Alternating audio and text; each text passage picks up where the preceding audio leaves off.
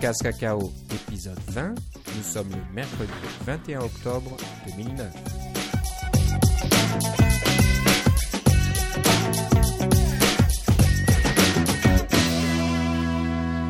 Bonjour et bienvenue dans ce nouvel épisode de CocoCast Cacao. Comme d'habitude, à l'autre bout du fil, j'ai Philippe Casgrain. Comment ça va, Philippe? Hey, ça va très bien, toi, Philippe? Ça va très bien. Euh, pas mal de nouveautés, pas mal de nouvelles à discuter aujourd'hui.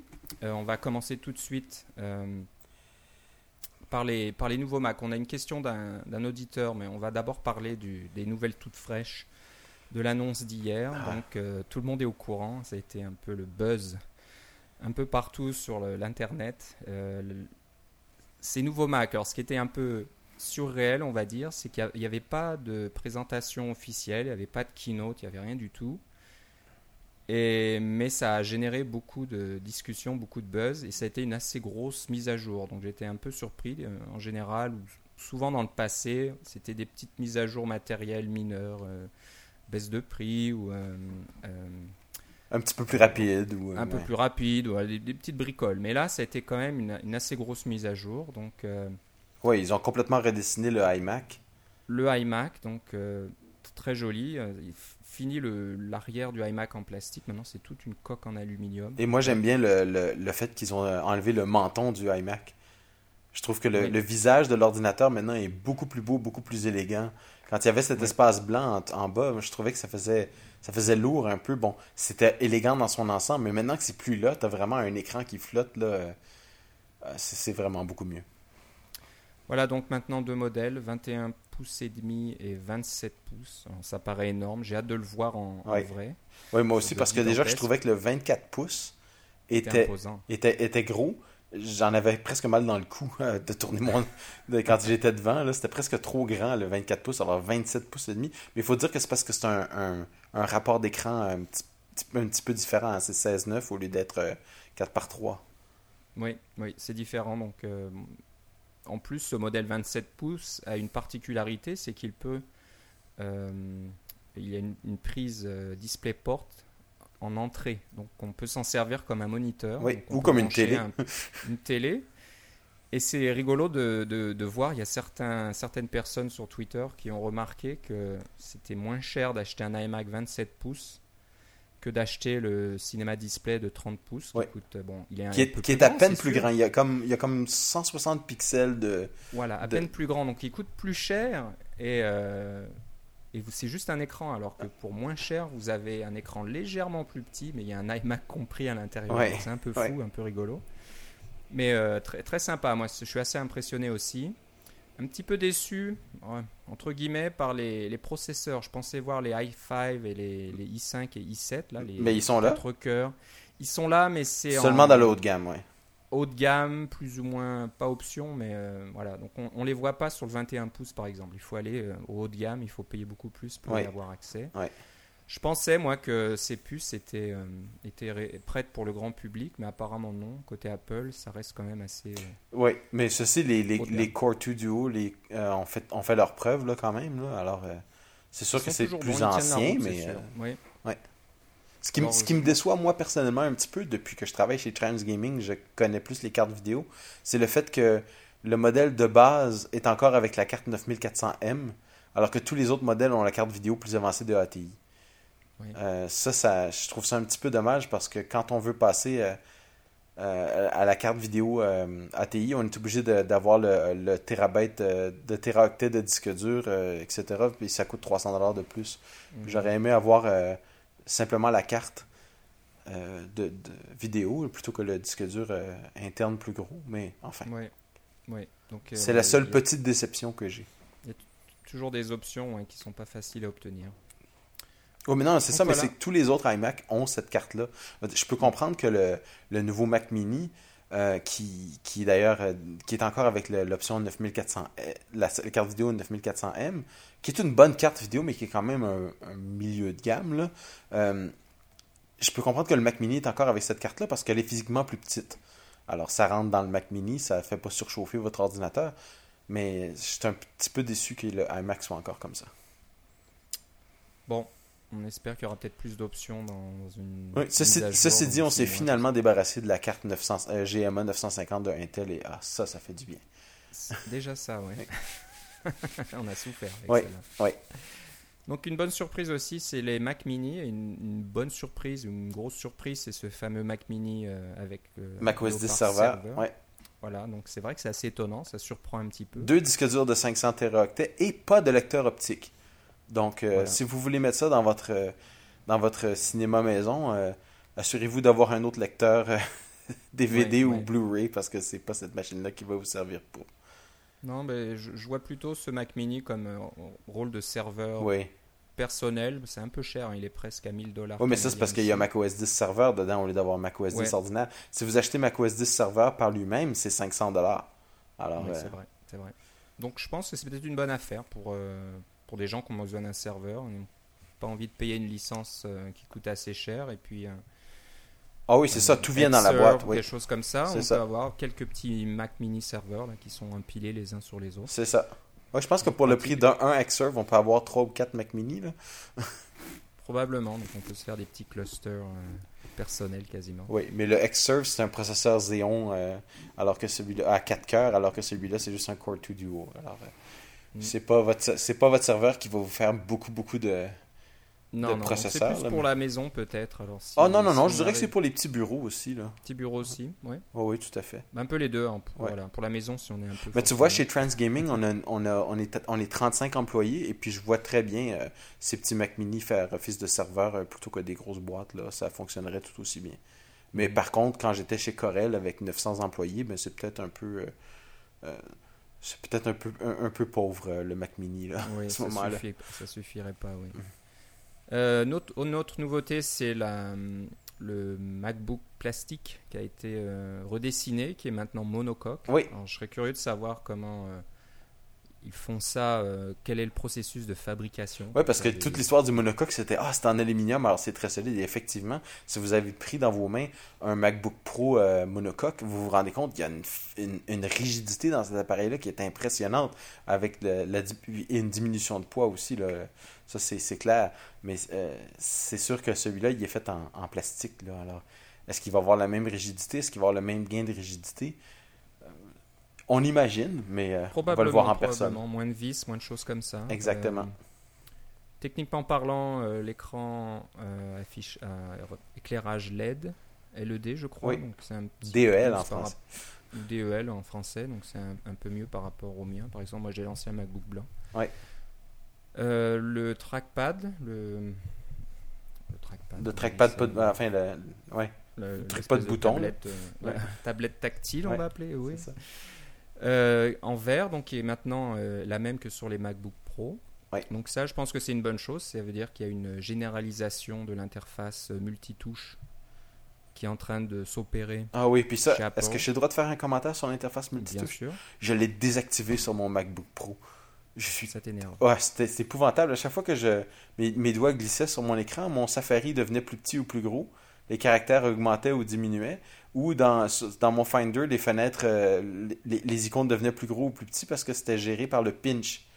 Alors, le, vrai. le- le geste qu'on a sur notre iPhone, quand, quand on veut agrandir ou réduire, hein, on fait le, le pinch pour. euh, on ramène les doigts ou on éloigne les doigts. La même chose se passe dans Safari pour. euh, c'est l'équivalent de faire pomme plus ou pomme moins là, pour augmenter ou diminuer la taille des caractères. Et dans le Finder pour augmenter ou diminuer la taille des icônes. Et ça me rendait fou jusqu'à temps que je me rende compte que c'était le multitouche sur le trackpad qui faisait ça. Hmm. C'est vrai que c'est J'étais- des effets pervers. moi. Oui, c'est ça. Et la seule, en fait, le seul truc de multitouche que j'utilise personnellement, c'est euh, les deux doigts pour, euh, pour faire un scroll horizontal ou vertical. Ça, je trouve ça vraiment pratique. Euh, mais les, les, les gestes à, avec le pinch, les gestes avec la rotation, les gestes à trois doigts ou à quatre doigts, je m'en sers jamais.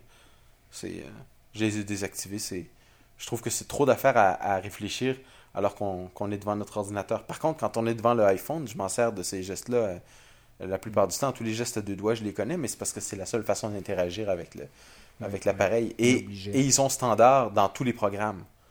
Alors que sur le, iP- sur le, le Mac, vous êtes obligé d'utiliser les gestes. euh, Bon, euh, Preview va les avoir, euh, enfin, Aperçu va les avoir, ePhoto va les avoir, Safari va les avoir, mais OmniWeb que j'utilise ne les aura pas. euh, des trucs Mm. comme ça. Euh, oui, ça, ça va prendre un peu de temps, j'imagine, pour les développeurs, euh, pour qu'ils adaptent leurs- leur logiciel et qu'ils soient compatibles Ouais. avec euh, tous ces gestes. Ça va, ça va peut-être prendre une révision ou deux, mais euh, on va y arriver. J'espère qu'on arrivera à un moment où les, les- tous les gestes seront standards dans quasiment toutes les applications. Bon, dès dès qu'il y a le moyen de faire défiler quelque chose, de passer d'une page à une autre ou d'une photo à une autre, Hmm. qu'on puisse utiliser ces gestes. Mais, Hmm. Un bon pas en cette direction. Et en parlant de multitouche, euh, je pense qu'Apple a, a volé un peu la faveur ou la, la vedette à Microsoft avec cette nouvelle euh, souris euh, multitouche aussi. La souris magique. Alors voilà, je sais que Microsoft avait présenté un prototype euh, la semaine d'avant, quelque chose comme Ah ça. oui, ça, seulement je l'avais même pas vu celle-là. Oui, oui, juste un prototype, si je me trompe pas. Et ben, Apple a volé la faveur à Microsoft et a sorti carrément une souris multitouche qui est euh, disponible immédiatement. Ça a l'air aussi prometteur. Euh, moi, j'attends de la voir et de l'essayer avant de l'adopter. Parce que, comme ça, sur papier ou sur la petite démonstration, ça a l'air super. Mais euh, quand on voit les premières vidéos de, de testeurs utilisant la souris, euh, il faut un petit temps d'adaptation pour faire ces gestes, par exemple les deux doigts qui, Oui. qui glissent d'un côté ou de l'autre. Ouais. Faire ça en tenant la souris en même temps, c'est pas évident. Essayez, essayez de faire ça sur votre souris actuelle Ouais, c'est ça. vous avez tendance à faire bouger la souris en même temps Oui. ou la, la mettre de travers, je ne sais quoi. Et puis je me demande jusqu'à quel point ça va être euh, ça va être agréable de flatter la souris avec son doigt pour faire les scrolls aussi. Oui. Parce qu'on va la caresser avec notre doigt. hein. Exactement. Donc ça sera peut-être pas pire que la, la Mighty Mouse qui n'a pas été un grand succès, les gens n'ont pas vraiment aimé. Ouais. Je pense que ça sera peut-être mieux, mais euh, à voir. Donc le concept est prometteur. Ouais. Est-ce est qu'il y aura beaucoup de paramètres, paramétrage possible sur cette souris? J'espère que oui. Donc si euh, Mais- mais- la surface est complètement tactile, qu'on puisse plus ou moins programmer ce qu'on veut faire, soit avec les gestes, soit avec les endroits où on tape sur la souris, moi j'aimerais bien voir ça. Mais ou alors, j'espère que qu'on va pouvoir tout désactiver aussi parce que je vais acheter un nouveau iMac pour ma mère. Et puis, euh, elle, euh, je suis sûr que si la souris est multitouche et qu'elle se met à faire des, des fenêtres en exposé et en, euh, en toutes sortes de choses, elle va être complètement perdue. Alors, je vais essayer de tout désactiver. Ça va être une souris, un bouton, ça finit là. Ouais, je pense que pour les utilisateurs de base, Ouais. entre guillemets. Parce que pour le bénéfice de nos auditeurs, le, le Mac Oui. actuel de ma mère, c'est un G4 euh, euh, 350 MHz qui a 9 ans. 9 ans. Ouais. Ça va faire une grosse différence de passer. à Mais il tourne en 21 10.4. C'est c'est quand même, j'ai quand même 21 réussi à faire avec, ça. euh, Ouais. ouais, avec Snow Leopard, avec cette nouvelle souris et tout Ouais. ça. Ouais, alors je m'attends à ce que le nouveau différence. iMac, il dure au moins 9 ans. Ah, Il y a des chances. Ça, c'est le bon côté du matériel chez Apple, c'est que ça dure pas mal de temps, si on en prend soin. Donc euh, voilà, et puis euh, dernière petite chose, la, la petite télécommande est, euh, est nouvelle, elle est en aluminium aussi. Ouais. Ils ont un peu changé les boutons, je ne sais pas trop pourquoi. En fait, elle ressemble plus à une vraie télécommande maintenant, alors que l'autre elle ressemblait à un espèce de cadeau qu'on avait trouvé dans une boîte de céréales. Ouais, voilà. Et ce qu'il faut savoir, c'est qu'elle n'est plus incluse avec les Mac. Donc, Mm. si vous voulez cette petite, petite télécommande, il faut l'acheter. Ça dépend. Si on a un 27 pouces là qu'on peut accrocher au mur, Ah je oui, vois c'est que, ça. euh, la télécommande est utile. Si elle est sur votre bureau, euh, moi j'ai la télécommande avec mon Mac aussi, je l'utilise jamais. Ouais, Donc, euh, Moi, je l'utilise pour jouer des tours dépend. aux autres. voilà, je me promène avec ma télécommande et je, je- j'active le front row, je monte le volume. Ouais. Alors qu'ils peuvent pas me voir, là. Ça, c'est pas mal. Donc pour ça, c'est bien. Donc si vous voulez dépenser un peu d'argent là-dessus, ben, allez-y, amusez-vous bien. Donc voilà, pas mal de, de nouveautés. Euh, au niveau développeur, pas de gros changements, je pense, mais je... le côté, c'est l'introduction des quatre cœurs, donc avec euh, Grand Central Dispatch, Oui. dont on a déjà parlé. Tout à Les fait. logiciels qui, sont, euh, qui, tirent parti de cette technologie vont commencer à, Oui, et puis hein, c'est ça, on parle, du, on parle du puissance. 4 cœurs avec le i5, mais le i7 euh, a 4 cœurs avec hyperthreading, donc en potentiellement l'équivalent de 8 Huit, cœurs. Donc vrai. euh, ça fait une grosse différence quand on a un logiciel qui peut utiliser ces, euh, toutes ces, tous ces, cette puissance de calcul. C'est pas tous les logiciels qui le font, mais quand vous en avez, là, ça fait une grosse différence. Ouais. Donc voilà, bientôt là dans, dans, dans du matériel euh, encore pour, pour tout le monde, pour grand public. hein. Bon, le 27 pouces n'est pas donné, mais c'est pas non plus. euh, Non, mais comparé avec le prix d'un Mac. Pro, là, si vous voulez une, machine puissante pour le développement, je dirais qu'un un iMac 27 pouces avec un i5 ou un i7, là, c'est difficile à battre. C'est le Nirvana. Ouais. Ben, ben, euh, comme, en termes de rapport qualité-prix, là, on s'entend. là. Euh, ouais, ouais. Parce que c'est sûr que vous pouvez développer sur un Mac mini, vous allez sûrement être très satisfait si vous avez jamais rien eu d'autre. Mais là, vous allez comparer avec cette machine-là, vous allez voir qu'il y a une bonne différence. C'est sûr qu'on peut pas mettre 4 disques durs dans un iMac, là, si c'est ce que vous voulez faire, le Mac Pro est pour vous, mais euh, si vous voulez développer pour le Mac, euh, le iMac est tout à fait valable comme machine de développement. Je suis complètement d'accord avec toi. Très bon conseil. En parlant de nouveautés toutes fraîches, euh, on va parler de des iPhone Tech Talk. Euh, ça a été annoncé euh, Lundi, quelque chose comme ça? Mardi lundi ou Ouais, quelque chose ou comme ça, ouais. Il y, a, il y a très peu de temps, donc c'est à plus ou moins, presque partout dans le monde, mais c'est en Europe, c'est en Amérique, c'est, j'ai pas, j'ai, la liste devant moi. Il y a en Europe, en Ouais. Asie et en Amérique du Nord. Voilà, donc euh, San José, Seattle, New York, Toronto pour euh, l'Amérique du Nord, Paris, Londres, malheureusement c'est complet, euh, Hambourg, et en Asie, Beijing, Tokyo. Ouais. Et Tokyo est complet. Mais il reste encore de la place à Seattle, à Toronto, à Paris, Hambourg et Beijing. Oui. Donc dépêchez-vous, ruez-vous dessus parce que c'est de la très très grande qualité. Ouais. Euh, c'est une journée, c'est gratuit, euh, plus ou moins si vous n'avez pas à payer le voyage ou que vous habitez dans le coin.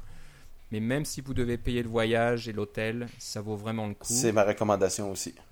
Voilà, donc Philippe, toi tu as déjà assisté. Été à celle de Toronto l'an dernier et j'ai été très satisfait. Malgré le fait que j'ai payé mon voyage et mon hébergement, c'est de loin euh, la, la conférence qui vous en donne le plus pour votre argent. Euh, et si vous devez prendre une journée de congé pour le faire, je vous recommande d'y aller. Euh, si vous avez écouté Coco Blitz, vous avez entendu Matt Drance qui vous parlait d'être en contact avec des, euh, des ingénieurs Apple et des choses comme ça, là, ben, c'est une des places où vous pouvez le faire. Alors, je vous le recommande fortement. Voilà, c'est pas c'est pas du marketing. hein. On- Non, non, on va pas du tout. vous faire de la publicité ou des choses comme ça. C'est vraiment des sessions de fond très détaillées. C'est les ingénieurs d'Apple qui sont là pour vous ré- répondre à vos questions. C'est et- ça.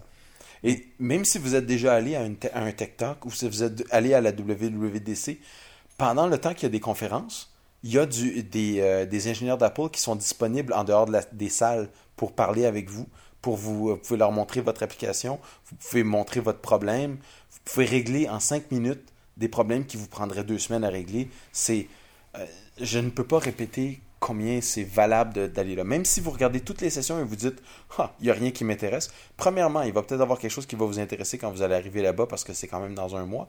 Et deuxièmement, euh, rien que l'accès aux ingénieurs pour la période dont vous avez besoin va faire toute la différence du monde pour vous. Donc euh, dépêchez-vous, dépêchez-vous. Ça part vite. Oui. Sautez dessus. Donc euh, bah, tu t'es inscrit. Je vais m'inscrire euh, de ce pas. On verra si on est accepté. Malheureusement, beaucoup d'inscriptions et assez moins de places. Je ne sais pas si tu peux te souvenir. Il y avait quoi 100, 100 places 150 Non, plus que ça, là, mais c'était, ça dépend plus. des endroits, mais j'aurais, dit, dit 200 euh, environ. D'accord. Ouais. Donc, bon.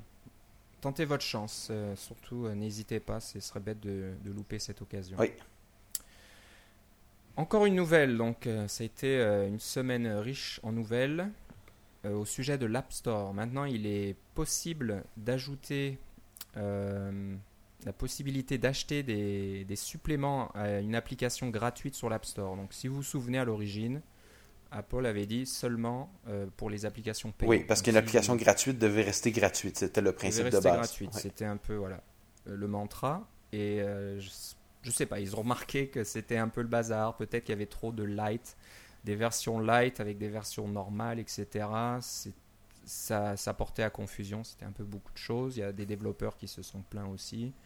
C'était pas facile. Sans compter euh, qu'on pouvait pas avoir de version d'essai. Hein? Voilà, on peut pas faire essayer, on peut pas dire aux gens essayez ma version et si vous l'aimez, euh, vous pouvez payer ensuite. La seule façon de faire, c'est une cette fameuse version light et après une version normale. C'est ça. Ça fait deux versions, deux logiciels à installer, etc. Si vous commencez à faire des choses avec la version light, à ajouter des données dedans, vous pouvez pas vraiment euh, migrer vos données dans la version complète ensuite. Ouais. Donc, pas pratique du tout. J'imagine que Apple a, a réalisé que c'était un problème. Et donc ils ont annoncé qu'on peut faire ça maintenant dans une application gratuite. L'autre chose, c'est que euh, moi, je m'apprête à. J'ai une, application qui s'appelle Daylight que vous avez peut-être déjà téléchargée sur l'App Store qui est gratuite. Et je voulais faire Daylight Plus, qui est la téléversion payante qui permettait d'avoir euh, plus de pages, un peu comme la météo. On peut avoir plusieurs endroits. Euh, et les chiffres que j'ai entendus pour les taux de conversion d'une application gratuite à une application payante, c'était entre 5 et 7% J'ai entendu une entrevue avec le, le, le chef de la direction de Pinch Media, dont on a déjà parlé, là, qui ramasse des statistiques sur toutes sortes de programmes, et lui, il parle de 7% environ euh, de conversion. Et euh, moi, ce que je pense, c'est que si je, je, au lieu de faire deux versions de Daylight, une, une version ordinaire comme celle qui est en ce moment et une version payante, si je fais Daylight avec in-app purchase, avec l'achat à l'intérieur de l'application, je devrais me retrouver avec à augmenter le, le taux de conversion parce que pensez-y, vous pouvez y aller directement, c'est à l'intérieur de l'application, vous achetez, vous avez la fonctionnalité tout de suite, pas besoin d'aller dans le App Store, de télécharger, d'avoir un deuxième icône, euh, de ne pas être capable de migrer les données de l'un à l'autre, etc. Vous faites juste modifier quelque chose et hop, euh, gratification vraiment euh, instantanée pour avoir votre réponse. ça va être beaucoup plus intéressant que d'avoir un lien qui quitte votre application, qui va sur l'App Store. C'est sûr que ça, Hein, c'est ce qu'on appelle un problème du premier monde. Hein. C'est un problème, voyons, c'est tellement difficile d'aller sur le App Store, mais si on enlève des barrières, si on élimine la friction pour la possibilité d'acheter, je peux pas croire qu'il n'y a pas plus de gens qui vont acheter. Donc, euh, même si c'est un petit peu plus compliqué pour moi, puis ça, va me, compliquer la vie au niveau du développement, je pense que ça va avoir un effet suffisamment positif que je vais pas avoir deux versions, je vais avoir une seule version de mon programme avec le in-app purchase. Et je compte bien aller à Toronto euh, au Tech Talk et euh, si j'ai des euh, et d'avoir mon application presque prête à ce moment-là pour pouvoir, si j'ai des problèmes, pouvoir leur poser directement. J'ai vraiment hâte de ça. Le, timing est vraiment excellent pour ça. La relation avec l'App Store est un peu une histoire d'amour et de haine. Hein. Ça, ça, commence à s'améliorer. On voit qu'Apple fait des, des comment dire fait, fait un, bas, un, pas du bon côté en, donc en ajoutant les achats dans les applications gratuites et des choses comme ça. Donc euh, ça va prendre du temps. L'App Store, c'était tout, nouveau hein, quand c'est sorti et ça, ça, prend du temps. Il faut le fignoler, le peaufiner, puis euh, le faire marcher comme il faut. Il y a encore beaucoup de travail, je pense. Oui, mais c'est ça. le parallèle qu'on peut faire, c'est avec le iTunes Store.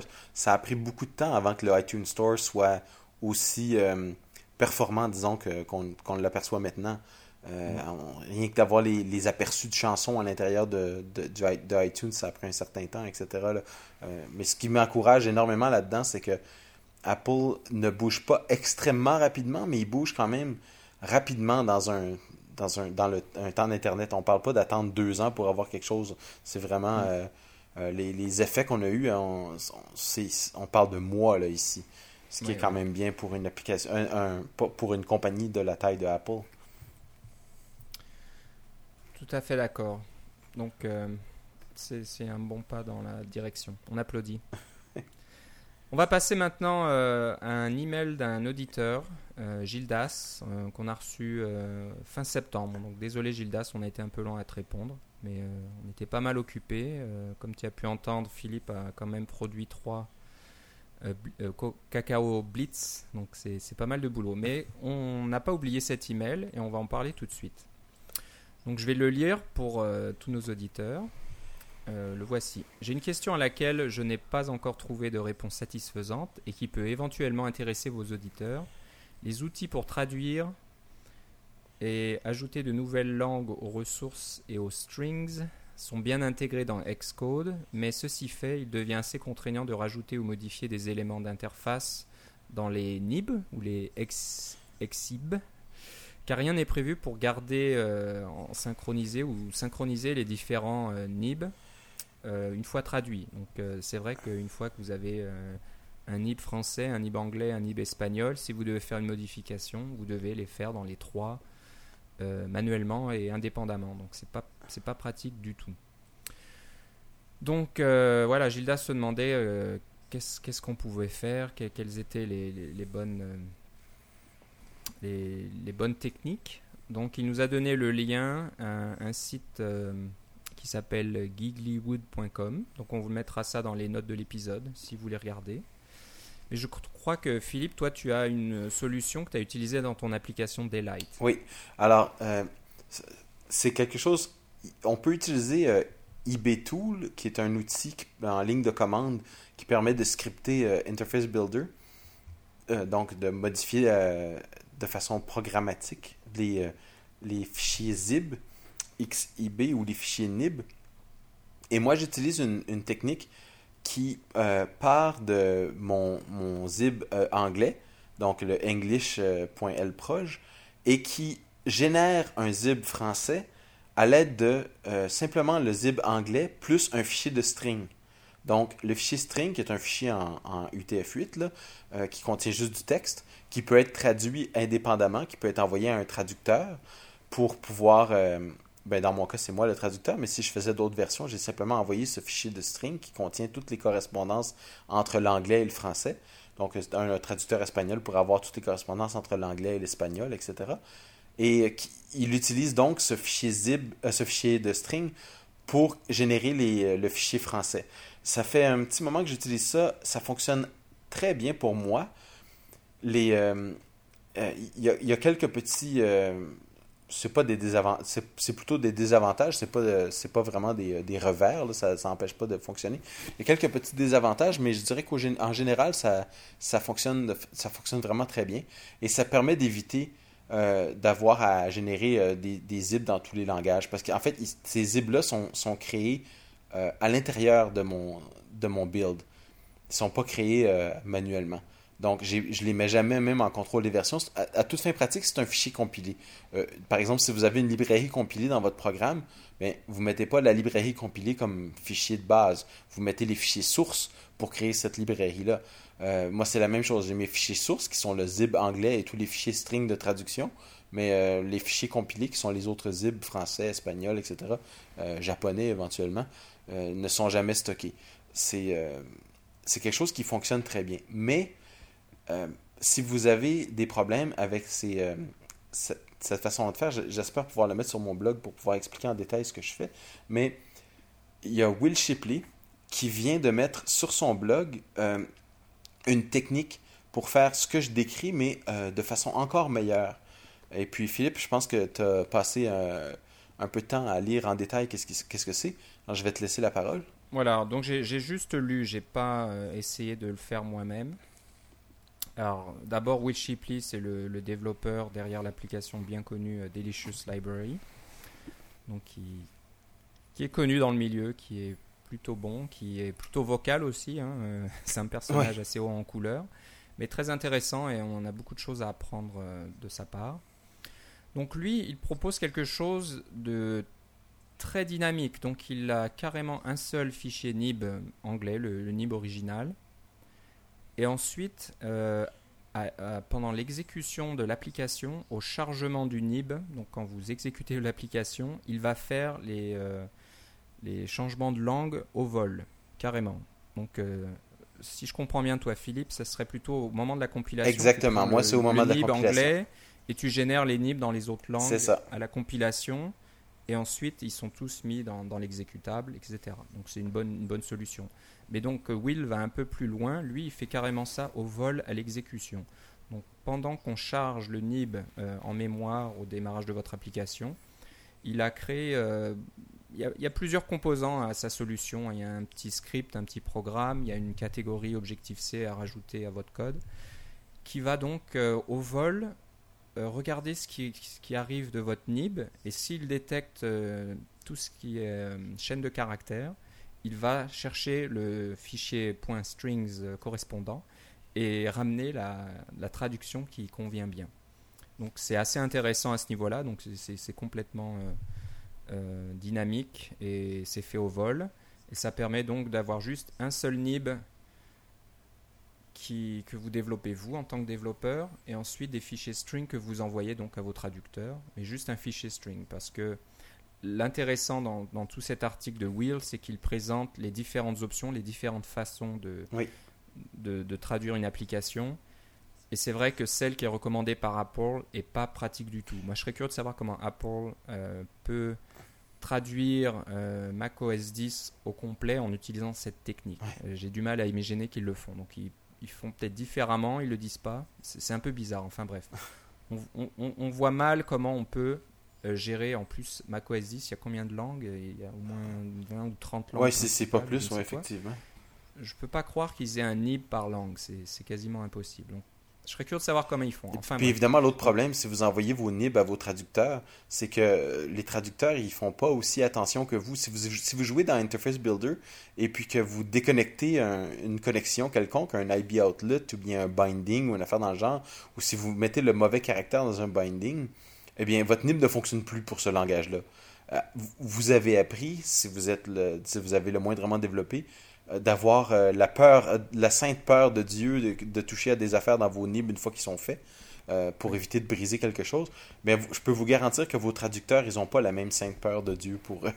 Déjà, puis en général, ils ne sont pas développeurs, donc même si vous prenez le temps de leur apprendre à utiliser Interface Builder... Oui, il faut que vous fassiez ça pour chacun de vos traducteurs en plus. Ils, peuvent faire des bêtises, ils peuvent déconnecter des, des, connexions et des choses comme ça, des bindings. Et en plus, euh, ils vont avoir du mal à trouver vos chaînes de caractères dans votre niveau. Oui, ils sont cachés un peu partout. Hein. Il y a des tas de façons. Vous avez des fenêtres, des sous-fenêtres, des menus, des machins, des trucs qui, des s'affichent, des tooltips. Des... Il y a une forte chance qu'ils en loupent au passage. Alors en utilisant cette méthode là qui va euh, donc intercepter le chargement de votre NIB, il sera difficile de louper euh, une chaîne de caractères. Donc je pense que c'est une très bonne solution venant de Will en plus, qui euh, développe une application très connue qui est euh, traduite en plusieurs langues, euh, il donne la liste de toutes les langues. Mm. c'est une solution qui tient la route et qui marche. Donc moi je vous invite à regarder ça de très près si vous voulez traduire votre application sans vous casser la tête. on mettra ça encore une fois dans. En fait, on devrait dire faire traduire même votre application sans. Faire traduire aussi, mais même pour vous si vous. Ça c'est vrai, ouais on peut, par exemple, nous deux, faire français-anglais assez, assez facilement. Eh ben, on n'a pas envie de s'embêter avec deux nibs différents et à faire tout ça. Donc, euh, très bonne solution. Euh, je pense que Gildas, si tu regardes ça, ça devrait t'aider beaucoup. Et ça devrait résoudre les problèmes. et puis, j'invite tous ceux euh, qui nous écoutent à aller visiter mon blog sur developer.casgrain.com parce que je dirais que dans les prochains jours, je vais m'arranger pour mettre ma solution qui est, qui est qui a des désavantages de, que, que, Will remarque dans son propre, dans son propre euh, euh, blog, mais qui a l'avantage, à mon avis, d'être beaucoup plus simple parce que tout se passe à la compilation euh, au lieu de se passer de façon dynamique, ce qui peut être un peu rébarbatif pour quelqu'un qui commence à, faire des, à faire des traductions. je pense que sa solution est plus robuste parce qu'elle est un peu plus facile pour... les fichiers strings qui sont générés sont, sont plus faciles à traduire que les miens. Mais si euh, vous êtes, euh, vous êtes, vous faites vous-même la traduction de vos, euh, de vos fichiers string, vous devriez vous retrouver plus facilement dans ma solution. Oui, donc on a hâte de voir ça. C'est vrai que ta solution est plutôt, on va dire, externe, alors que celle de Will est, interne et intégrée à votre code. Il faut rajouter du code dans votre application, donc c'est un peu plus intrusif. Mm. Mais ça marche aussi, donc les deux se valent. Et euh, voilà, vous pourrez. Oui, ben le résultat final est le même. On a des fichiers strings à traduire. Exactement. C'est ça. Exactement. Donc vous pourrez comparer et vous choisirez celle qui vous plaît le plus. Exactement. Voilà. Donc euh, bah, on arrive à, la fin de l'épisode. Euh, la, demi-heure est passée très vite. sachez que Philippe va nous préparer son dernier Cacao Blitz numéro 4. Donc ça va finir ta série sur la conférence C4 à Chicago. À Cacao Blitz 4 avec C4, ça ne pouvait pas mieux tomber. Exactement, donc voilà, encore euh, des, présentations de, développeurs de renom dont, tu vas nous parler dans ce prochain épisode. On a hâte de l'écouter. Donc euh, je vous invite aussi à le télécharger. Beaucoup, beaucoup d'informations.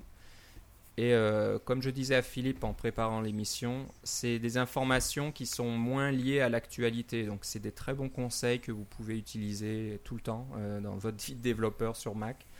Donc n'hésitez pas à y revenir plus tard si euh, vous avez des petites questions sur comment je vais monter ma, boutique pour vendre mes logiciels, comment je devrais faire mes, mes tests unitaires, des choses comme ça.